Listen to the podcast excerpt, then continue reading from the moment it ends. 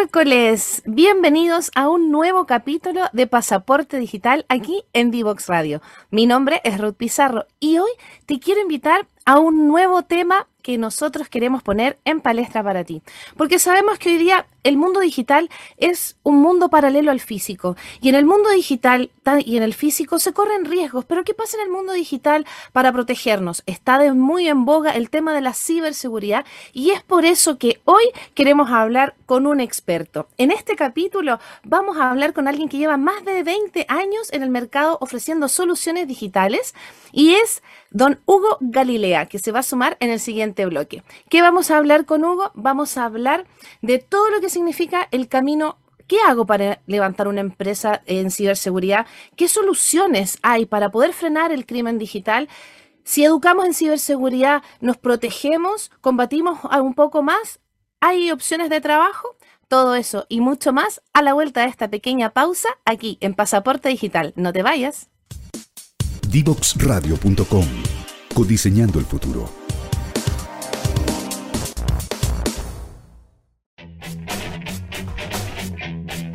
Divoxradio.com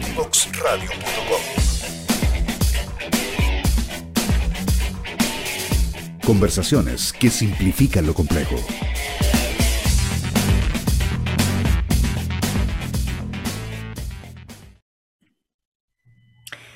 Ya estamos de vuelta aquí en Pasaporte Digital.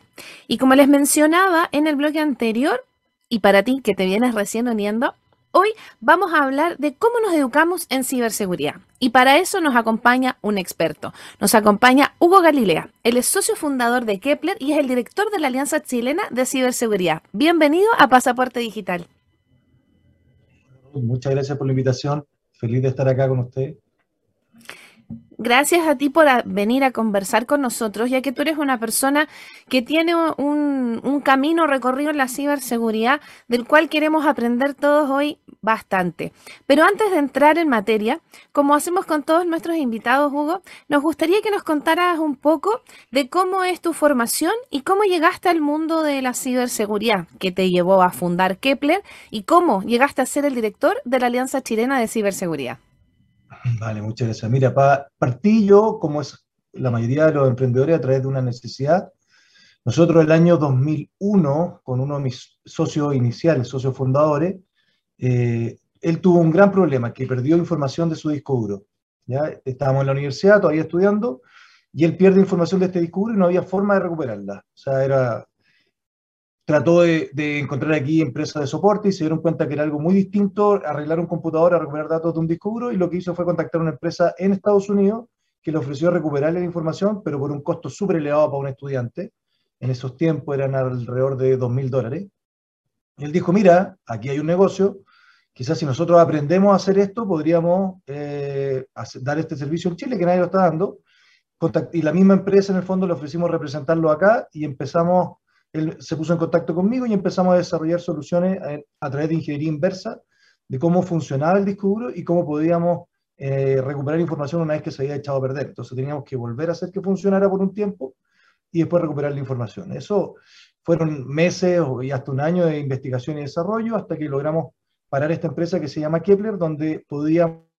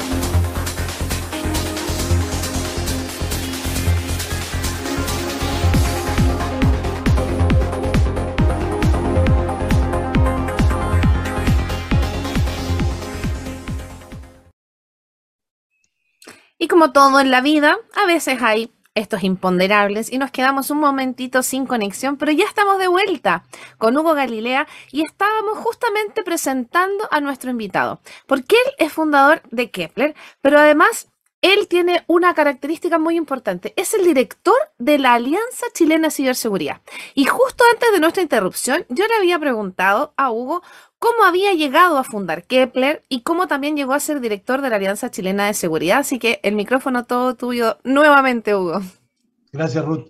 Como te contaba, nosotros partió con un accidente, como muchas de las innovaciones y emprendimientos que existen donde uno de mis socios, Nicolás Mella, en ese minuto estábamos en la universidad, estábamos estudiando ingeniería civil en la Católica, y él pierde información de su computador, donde tenía tareas, estudios, qué sé yo, y eh, empieza a buscar en Chile quién le podía ayudar a recuperar la información, y no había nadie en todo Chile que pudiera rescatar esta información que había dentro del disco duro. Entonces se contacta con una empresa en Estados Unidos, la cual le, le da un presupuesto y le cobra dos mil dólares algo impagable el año 2001 para un estudiante. Yo creo que todavía. Y ahora también, yo creo. Actuar el precio inaccesible para un estudiante. yo creo que ahora es más caro con el dólar que tenemos hoy día. Pero en ese minuto lo, encontró muy caro y eh, ofreció a esa empresa distribuirle los servicios acá en Chile. Y mientras nosotros aprendíamos a través de ingeniería inversa cómo recuperar datos. Y para eso lo que había que hacer era estos discos que habían dejado de funcionar, hacer que funcionaran de nuevo por un tiempo suficiente para rescatar la información y entregarse a los clientes. Esa es la génesis, así partió Kepler, pero con el tiempo eh, los mismos clientes nos fueron pidiendo productos y servicios eh, asociados a la continuidad operativa, o sea, a la disponibilidad de la información, eh, asociados a la protección de la información, al cuidado, a la confidencialidad de la información. Y con eso fuimos agregando productos y servicios, tanto propios como distribuidos de terceros, siempre tratando de buscar los mejores servicios y más innovadores afuera para poder entregárselo a, nuestros clientes acá en Chile. Eh, y ahora, hoy día, Kepler es más una consultora de ciberseguridad, donde nosotros hacemos levantamiento del estado actual de nuestros clientes y a través de un framework conocido, eh, nosotros lo llevamos a un punto donde el directorio o la alta gerencia ha decidido que es un riesgo aceptable para ellos. En la ciberseguridad, lamentablemente, no existe el riesgo cero, pero sí podemos llevarlo a un punto aceptable donde ellos están de acuerdo que con ese riesgo y el presupuesto que van a gastar están de acuerdo. Importante eso porque hasta que no pasa, la ciberseguridad no es un ítem. Hay empresas incluso muy grandes que dicen, no, no te preocupes, si con esto estamos bien, hasta que después las pérdidas de información son más trágicas que una tesis, ¿cierto? Porque eso es, como la punta del iceberg. Oye, Hugo, yo creo que mucha gente se está preguntando lo mismo que yo. Kepler, ¿por qué? Que, por, cuéntanos un poco, ¿por qué eligieron el nombre? ¿Tienen alguna afinidad? ¿Por qué eligieron esta, este significado, cierto, de, Kepler? Mira, súper entretenida tu pregunta, porque nosotros nos costó descifrar esto y lo hicimos un poco mirando hacia atrás de por qué elegimos el nombre Kepler. ¿ya? Eh, la verdad que Kepler fue uno de los primeros, si no fue el primer astrónomo. ¿ya? pasamos de mirar la estrella y ser un poco astrólogos a transformarnos en astrónomos, a meterle ciencia al cuento. ¿Y cómo lo hizo? Fue a través de medir los movimientos planetarios y de estrellas, y con eso, a través de ingeniería inversa, igual que lo que nosotros hacíamos con los discos duros, él eh, fue desarrollando las leyes de Kepler, fórmulas con las cuales él podía describir los movimientos planetarios o de, de, de distintas cosas. Y así nosotros dijimos, bueno, entonces por eso nosotros nos llamamos Kepler, porque nosotros a través de ingeniería inversa también logramos recuperar el funcionamiento de estos discos y poder rescatar la información a nuestros clientes. Oye, ¿y estos clientes, por ejemplo, pueden ser empresas chicas o solamente tú ves grandes corporaciones? Porque, por ejemplo, ahora hemos visto, y yo voy a hacer un análisis tal vez un poco rudo, pero me parece que es bastante contingente. Tal como están a veces la, la situación, país que estamos viviendo tan triste, ¿cierto?, de saqueos innecesarios, también hemos visto saqueos de información. Pero a veces el tamaño de la compañía, tal como tú decías, dos mil dólares para un estudiante es una inversión que más vale empezar a escribir de cero la tesis que hacerla. Y en este caso, Kepler, ¿a qué tipo de empresas ayuda? ¿Pequeñas, medianas, grandes, todas? ¿Cómo, cómo funciona eh, tu forma de entregar esta ciberseguridad, esta asesoría a las empresas? Nosotros históricamente hemos trabajado con, al principio, con mucho profesional independiente, empresas medianas y grandes ese profesional independiente fue desapareciendo de nuestros clientes, dado que la nube le da muchas facilidades para respaldar la información en forma gratuita o muy fácilmente. Eso estupendo, así no perdían más datos. Para nosotros, bueno, una pérdida de clientes, pero felices de que ellos no estuvieran perdiendo información. Pero eh, lo que estamos buscando hoy día es poder ingresar también al nicho de las pequeñas empresas, porque están siendo muy atacadas hoy día.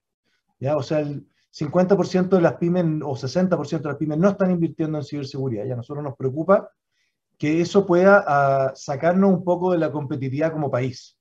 Entonces, mm. ¿qué es lo que estamos haciendo con eso? Nosotros desarrollamos a través de una empresa de seguros que se llama Unio, un joint venture entre Kepler y Unio, un seguro especial para la pequeña empresa, pequeña y mediana empresa, donde eh, nosotros lo que hacemos es un levantamiento, mismo que le hago yo a una empresa mediana o grande, que tiene un costo, digamos, alto, aquí se lo vamos a hacer un costo muy bajo, eh, porque eh, lo que va a estar haciendo es estar suscribiendo un seguro que le entrega tres capas de protección. Este, este joint venture se llama Onion 3, por Onion como, como la cebolla. claro, y tres porque son tres capas. ¿ya? Onion 3 considera primero un levantamiento, donde vamos a entender cuáles son su, dónde está él hoy día y le vamos a entregar un panel para que él pueda gestionar su ciberseguridad. Es decir, ya aquí estoy bajo, aquí tengo que invertir. Después viene una respuesta anti-incidente, donde frente a cualquier problema que tenga de ataque, él va a poder tener un teléfono 24 por 7 donde llamar y un equipo de nosotros va a entrar a solucionar el problema. Lo como un SWAT. Con, como un SWAT, con el mínimo costo para el cliente. O sea, costo cero en, cuanto al, equipo de incidente, pero el mínimo costo con respecto a, pérdidas por, por, este hackeo. Por supuesto. Y tercero, tiene el seguro propiamente tal que le va a pagar los costos económicos que haya sufrido. ¿Ya? Entonces, eso, eh, ese Onion 3 es el donde empezamos a entrar hoy día con pequeños, pequeñas empresas. Eso hoy día ya pueden verlo, onion3.cl, paso el dato al tiro. Inmediatamente porque también surge la pregunta, tú sabes que este espacio es auspiciado, ¿cierto? Gracias a Talento Digital, que Talento Digital eh, la función principal es abrir la posibilidad de que cualquier persona pueda aumentar sus capacidades a través de la educación digital y siendo también una fuerza que impulsa al nuevo desarrollo, porque ya lo hemos conversado en reiteradas ocasiones y es una de nuestras em, metas el poder ayudar a que se formen más profesionales en el, en el área, porque sabemos que hay mucha demanda de profesionales, pero hay pocos profesionales dispuestos que falta formación. Entonces, la gente que te está escuchando dice, oye, qué entretenido debe ser eso. Ustedes también pueden orientar si alguien quiere entender cómo es el camino para levantar una empresa de ciberseguridad. Claro, mira, en ciberseguridad la educación es lo más importante. ¿ya? O sea, tanto la autoeducación, donde uno puede estar buscando cursos y estudios en distintas partes gratuitas, como el estudiar también y certificarse, también es sumamente relevante en los distintos institutos y universidades que hay en Chile. La, una certificación va a ser automáticamente que esa, ese profesional vaya a poder tener un sueldo superior en el mercado y estamos hablando casi de, si es que no tiene ninguna certificación y tener una, podría hasta duplicar su sueldo en una primera instancia. El, el, en cuanto al emprendimiento mismo, hoy día vemos que hay harta empresa de ciberseguridad nueva, lo que es súper bueno, hay mucha innovación, pero Chile necesita mucha más innovación en ciberseguridad necesitamos poder ser capaces de desarrollar herramientas que sean propietarias, o sea, que sean chilenas, y con eso poder eh, competir a nivel mundial con soluciones world class.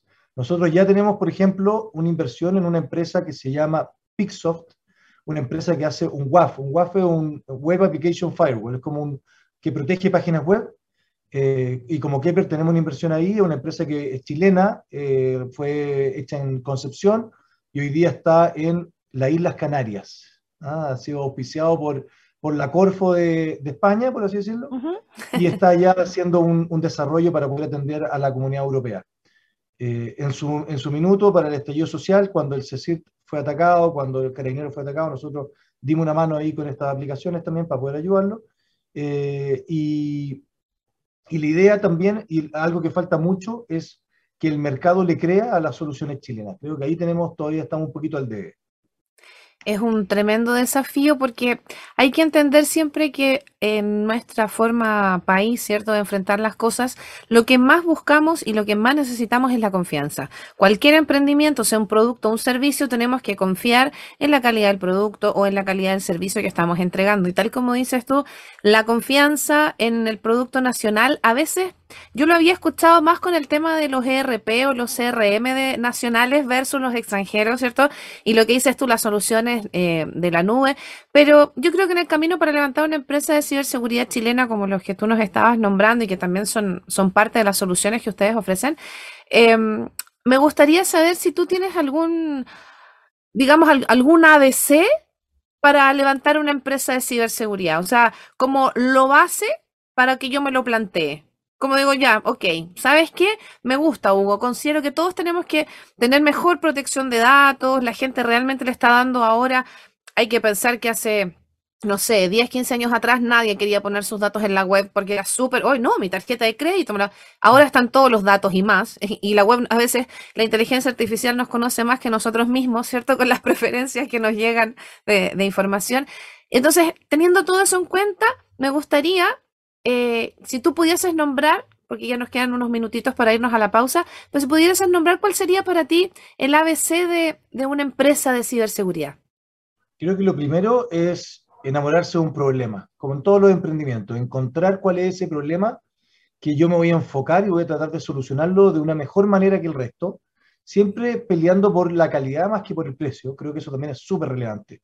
Mm. Eh, la competencia por precio te lleva a que pueda haber solamente un gran ganador que va a ser el, el que da el mejor, el, el mejor precio, pero porque lo vende en grandes volúmenes versus que nosotros nos podemos distinguir por calidad de servicio y el cliente va a estar dispuesto a pagar más por lo mismo, por, o sea, por un servicio superior en calidad, creo que es la forma de diferenciarse. Entonces me enamoro de un problema y lo trato de resolver de la mejor manera posible, entendiendo muy bien y escuchando a mis clientes, siendo capaz de pivotear en el camino hacia donde ellos realmente tienen una necesidad. A veces yo estoy un poco equivocado con respecto a qué es lo que creo que vale más de mi producto. Me enamoro de mi producto y no del problema.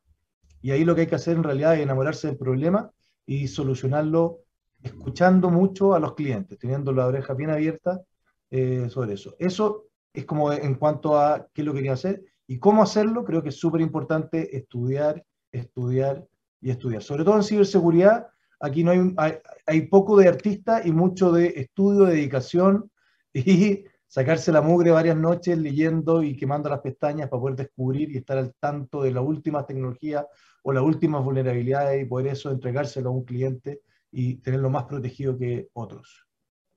Me parece ese consejo, sobre todo el estar en la vanguardia, ¿cierto? En la innovación, en ver la oportunidad. Tenemos varias preguntas más que hacerte. Queremos saber qué soluciones digitales son las que están en boga para defendernos, ¿cierto?, del crimen digital, dónde nos podemos educar para saber protegernos y muchas preguntas más, pero a la vuelta de esta pequeña pausa comercial. Así que no te vayas de este capítulo, está muy entretenido de Pasaporte Digital por Divox Radio. Ya volvemos. Divoxradio.com. Codiseñando el futuro.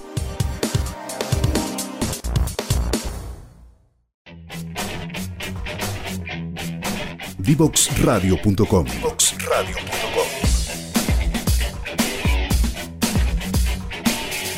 Conversaciones que simplifican lo complejo.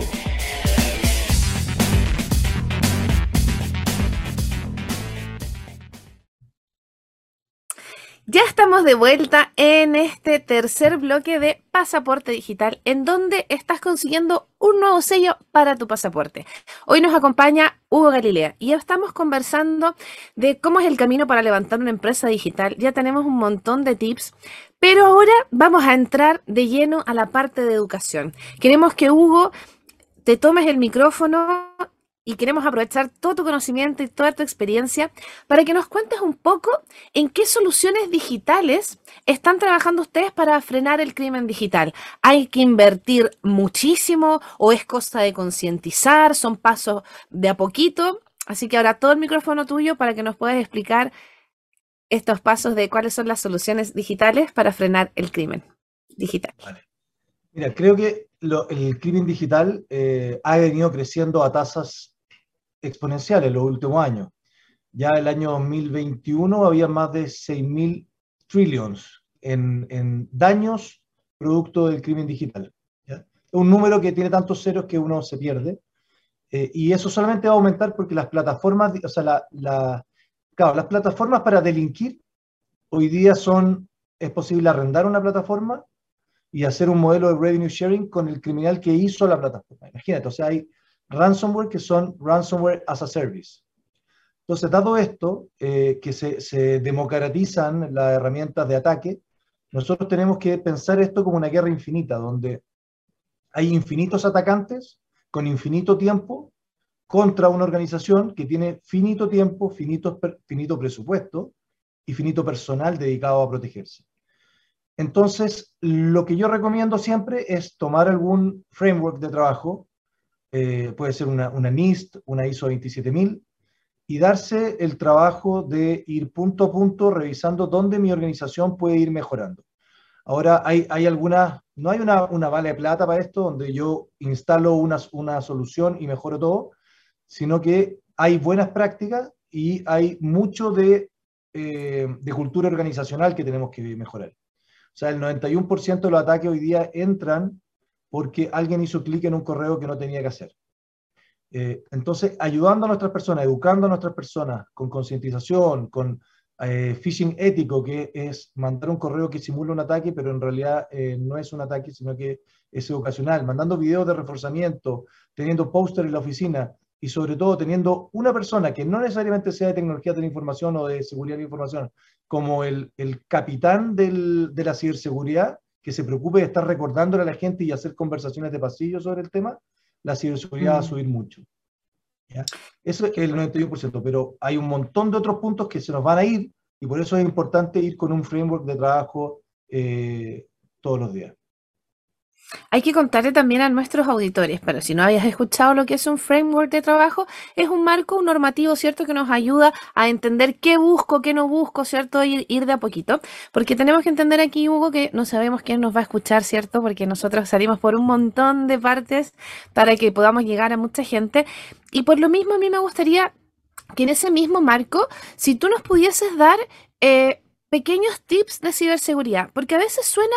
Eh, algo muy complejo y, por ejemplo, yo, por formación o de formación profesional, como se quiera llamar, yo no me levanto de mi escritorio si estoy en alguna parte sin bloquear mi equipo, por ejemplo, porque yo, como tengo un pasado de, de, de auditorías informáticas, el tema de la ciberseguridad parte desde donde yo también pongo mis datos y cómo yo utilizo, ¿cierto? Las cosas, porque no puedo dejar todo así como, no, fue, fue culpa de Internet, ¿cierto? Porque somos nosotros los humanos los que hacemos la acción. Entonces, desde algo tan simple como de repente, no sé, tal vez fijarse bien de dónde viene o que si la URL, porque a, todos hemos sido víctimas alguna vez de phishing o de que pinchas algo o esas páginas antipáticas que tienes que cerrar cierta pantalla, pero al final no cierras y te vas a otro lado y terminas haciendo otra cosa. Entonces, eh, estas pequeñas medidas de, ciberseguridad, ¿no las podrías nombrar las más generales para que son cross a todo público, desde la persona individual hasta el que trabaja en corporación?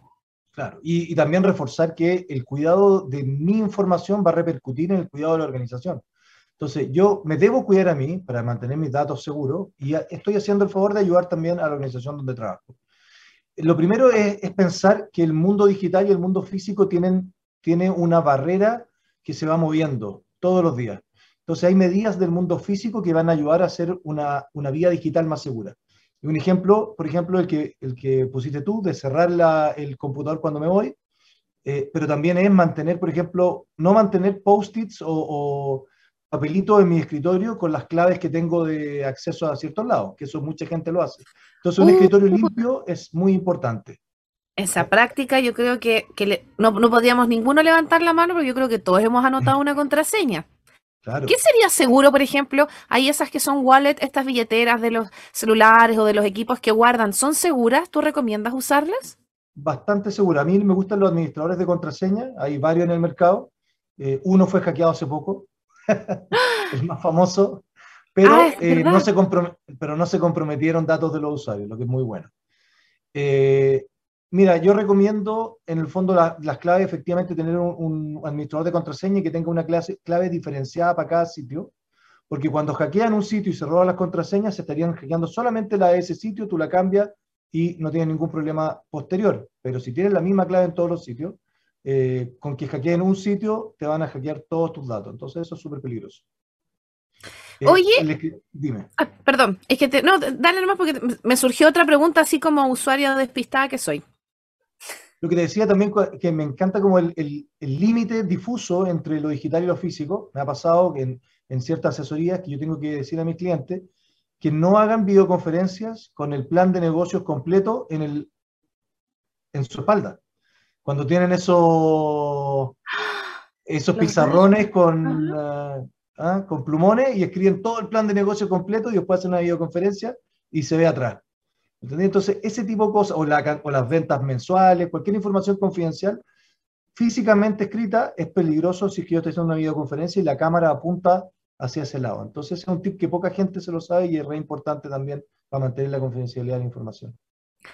Tremendo dato. Si tú nos estás escuchando, ya sabes, esos datos estás siendo una posible víctima. Claro, porque en el fondo la vulnerabilidad de la información la estamos recién entendiendo, porque este mundo digital, tal como dices tú, es un paralelo a nuestro mundo físico y tenemos que tener aún más resguardos, porque hay un montón de cosas que como no vemos, las desestimamos. Entonces, yo te iba a preguntar algo bien, bien general también. ¿Es verdad que se recomienda, por ejemplo, aquí en las, contraseñas? Porque tengo un par de, de personitas hermosas que les mando un beso, no están escuchando en vivo y me están mandando WhatsApp. Eh, el tema de las contraseñas, como por ejemplo, tú sabes que han habido muchas noticias, mucha contingencia de lo que pasa con estos hackeos grandes. Tú estás nombrando eso. Pero ¿qué pasa cuando el sitio te recomienda una contraseña? Es mejor tomar, es, viste que a veces te dice, bueno, crea tu contraseña, te sugerimos tal. Esas contraseñas son... Eh, válidas, son seguras o más vale tener algún, no sé, algún patrón, alguna cosa que tú puedas recomendar, ponerle signos, puntuaciones, mayúsculas.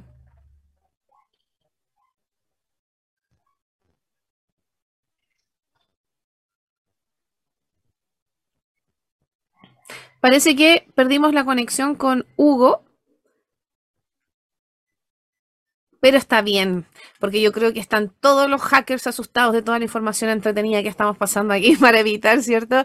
Em, que tengamos ciberataques. Les recuerdo que estamos conversando con Hugo Galilea. Él es parte, o sea, él es, es director de la Alianza Chilena de Ciberseguridad y es socio fundador de Kepler.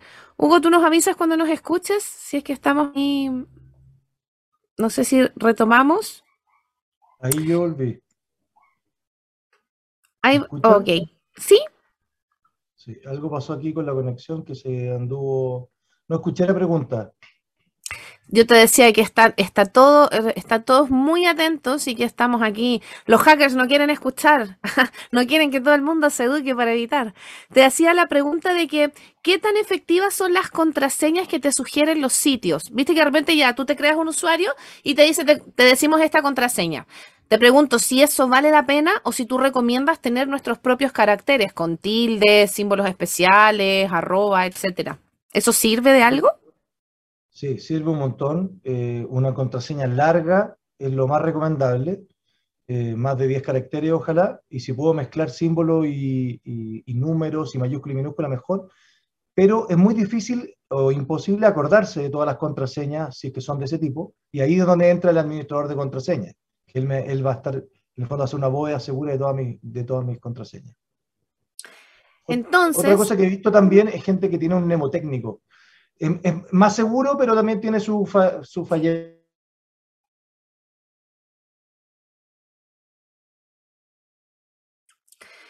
Parece que perdimos a Hugo de nuevo. Vamos a ir a una pequeña pausa comercial y ya volvemos con más pasaporte digital aquí por Divox Radio. No te vayas, que ya volvemos a conversar, a conversar más de ciberseguridad.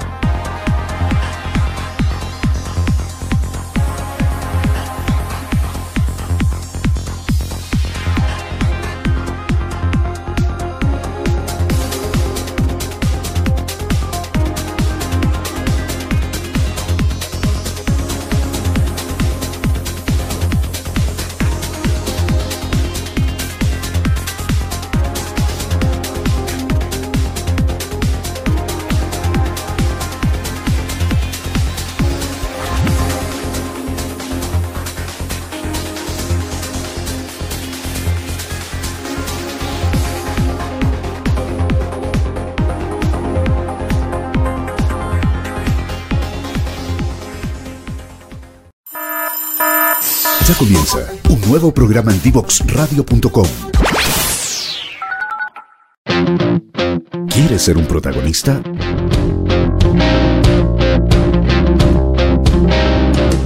Escríbenos a invitados@divoxradio.com.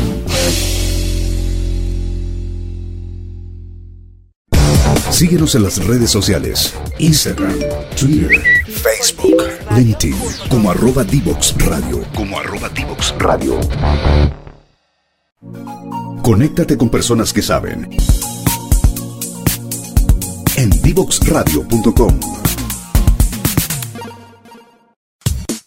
Divoxradio.com. Codiseñando el futuro.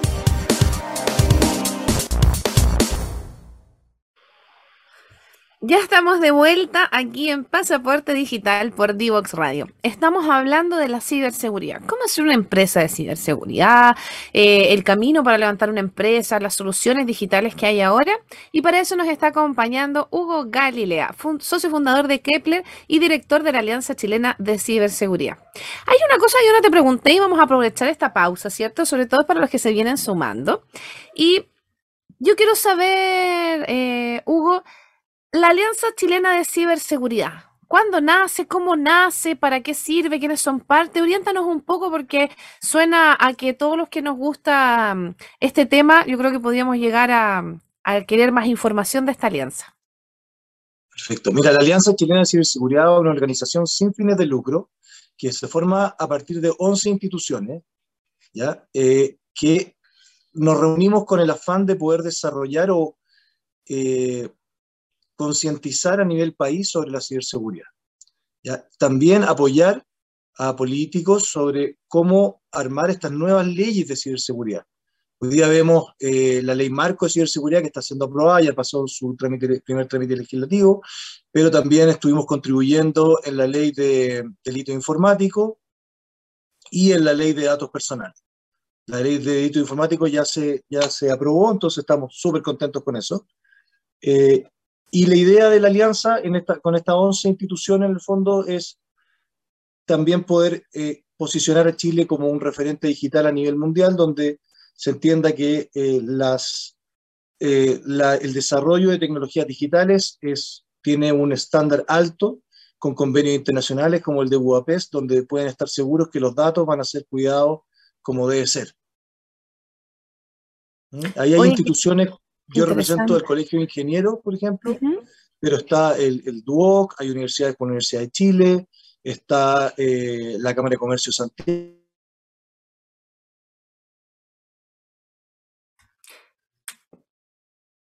Creo que de nuevo el Internet le está jugando una mala pasada a nuestro querido Hugo Galilea. Estábamos justo conversando de cómo ser parte, ¿cierto?, de la Alianza de Seguridad.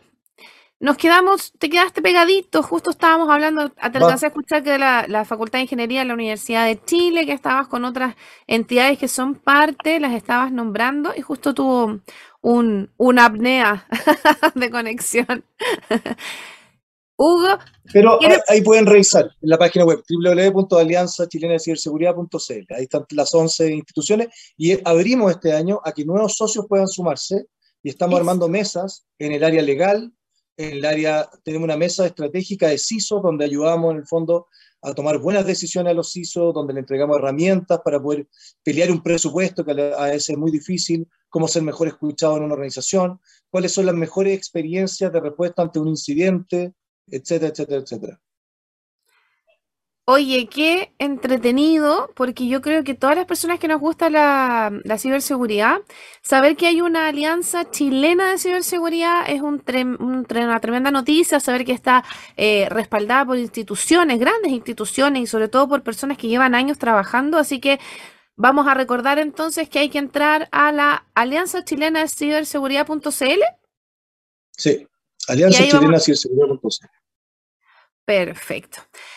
Bueno, nosotros queremos agradecerte, Hugo, todo el tiempo que has invertido y de todas maneras nos quedamos con gusto a poco, así que te vamos a invitar a otro capítulo para que podamos seguir desarrollando la temática de ciberseguridad.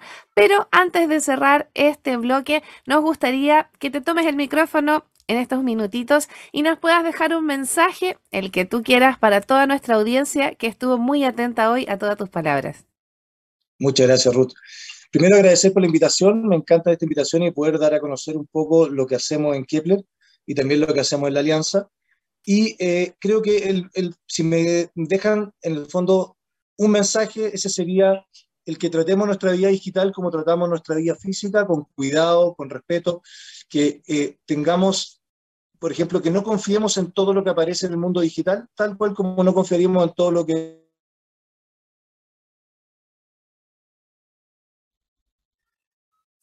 En el mundo físico. Parece que de nuevo tenemos ahí... Hugo, querido, tu internet de nuevo está con hipo. Y eso es simplemente la señal de que tienes que volver a nuestro programa a seguir conversando de este tema que está muy entretenido y sobre todo el consejo que, estabas dando de que tenemos que tener tanto o más cuidado en nuestra vida digital que en nuestra vida física. Así que me encantó. El mismo cuidado. Así es. Me encantó conocerte y conversar contigo, así que de todas maneras te vamos a, volver a contactar para que ampliemos este tema, sobre todo para llevar la seguridad a las pequeñas y medianas empresas, ¿cierto? Para que tengan esta tremenda oportunidad con Onion 3. Ya sabemos las capas ahí, como diría Shrek, las capitas que tenemos que ir pasando, así que me encantó toda esa información y los invitamos a ustedes para que nos esperen de la última pausa comercial que vamos a hacer para volver con la novedad del Club Pasaporte Digital. Así que no te vayas y a ti, Hugo, te agradecemos mucho por haber estado con nosotros en este capítulo. La última pausa y ya volvemos. Divoxradio.com Codiseñando el futuro.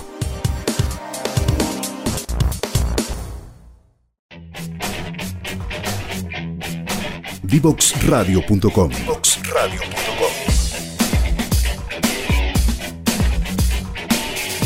Conversaciones que simplifican lo complejo.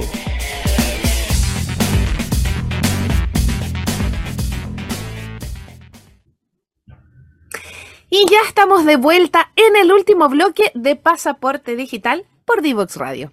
Y en este bloque siempre reflexionamos de las cosas entretenidas que conversamos, de lo que aprendimos y hoy hablamos de la ciberseguridad, de lo importante que es educarnos, de cómo podemos tener un montón de beneficios como profesionales si nos empezamos a certificar que podemos incluso a llegar a doblar nuestros honorarios. Así que recuerden que tienen que entrar a nuestra página de LinkedIn o nuestra página web y puedes encontrar nuestros programas y puedes encontrar toda la información. Y lo que te queremos contar hoy es que oficialmente esta semana hemos hecho un emailing para quienes quieran sumarse al grupo exclusivo de LinkedIn de Club Pasaporte Digital. Este grupo lo integran personas interesadas en marketing y tecnologías digitales. La primera actividad será que a fines de mes vamos a sortear un libro y la próxima semana haremos un webinar de ciberseguridad solo para miembros del club. Y para inscribirte, debes ser parte de nuestro club en LinkedIn, donde estás viendo toda la información ahora en pantalla. Hoy ya tenemos a los primeros 100 miembros de nuestro club y nos encantaría que tú también seas parte. Así que no pierdas el tiempo, anda a LinkedIn y súmate y sé parte de nuestro club. Y ya se nos fue el programa volando. Fue un placer que nos acompañen. Recuerden, como siempre, que nos pueden encontrar en todas las plataformas digitales que nosotros estamos. Desde, vamos a partir de ahí, SoundCloud, Spotify, YouTube, Twitter, Instagram, Facebook y LinkedIn. Y recuerda, el próximo miércoles a las 5 de la tarde vamos a tener un nuevo capítulo de Pasaporte Digital y te vamos a contar que el invitado es Hussam Sufan. Él es VIP de Growth. Tú dices, bueno, ¿qué es un VIP de Growth? ¿Qué es un VIP de crecimiento? ¿Necesita uno de tu empresa? ¿Puedes ser uno? No te lo pierdas en el próximo capítulo de Pasaporte Digital. Mi nombre es Ruth Pizarro. Te mando un beso y que tengas linda tarde. Chao, chao.